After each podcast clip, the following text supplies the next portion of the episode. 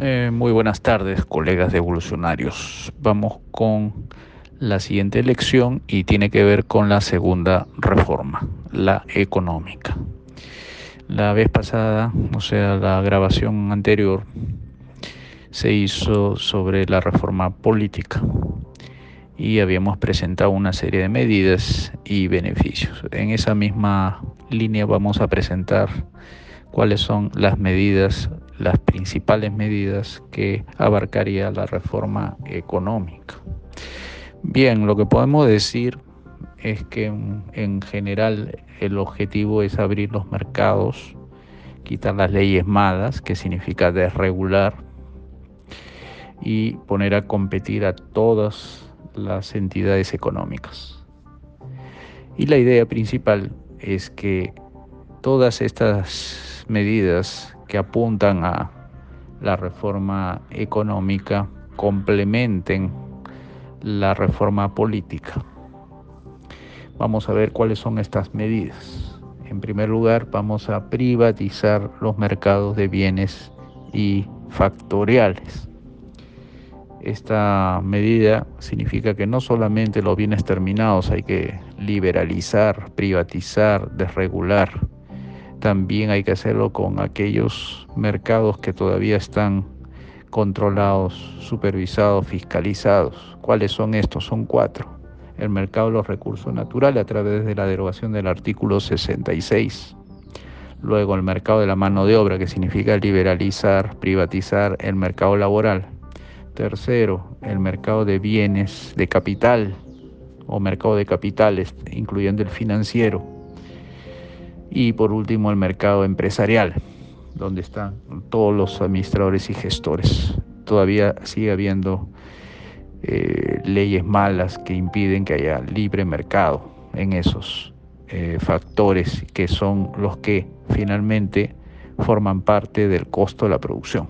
Y eso hay que liberalizarlo, desregulando, quitando leyes malas. Luego vienen las regulaciones económicas que hay que eliminarlas, hay que sustituir, esa es la palabra más adecuada, por las regulaciones privadas que se encuentran en los contratos, con un poder judicial suficientemente moderno, fuerte y limpio de corrupción. La separación de las esferas nos va a ayudar a garantizar eso cuando se haga la reforma política. Tercero, la sustitución de los organismos reguladores, supervisores y fiscalizadores también forman parte de las principales medidas. Nos referimos a organizaciones como Indecopi, o Citran y las superintendencias. Cuarta medida, eliminar todos los impuestos, que son 36, y nos quedaríamos con uno solo llamado las 3U, único, uniforme y universal luego privatizar las 109 empresas estatales y municipales que todavía quedan a través de lo que llamamos accionariado difundido. Significa en lugar que las acciones estén en una sola empresa, lo vamos a difundir a todos los peruanos. Las empresas como Sedapal y tenemos ahí un conjunto de nombres que está en referencia a la electricidad, a la finanza, la minería, los hidrocarburos, al saneamiento, a la infraestructura.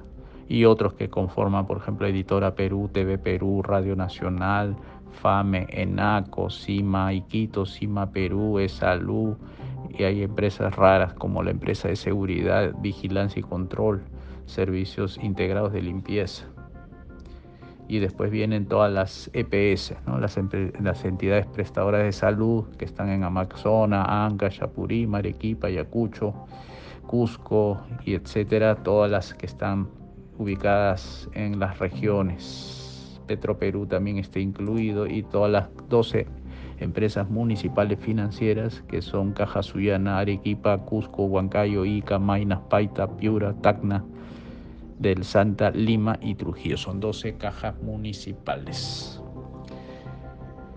Por último, ¿qué vamos a lograr cuando tengamos todas estas medidas aplicadas?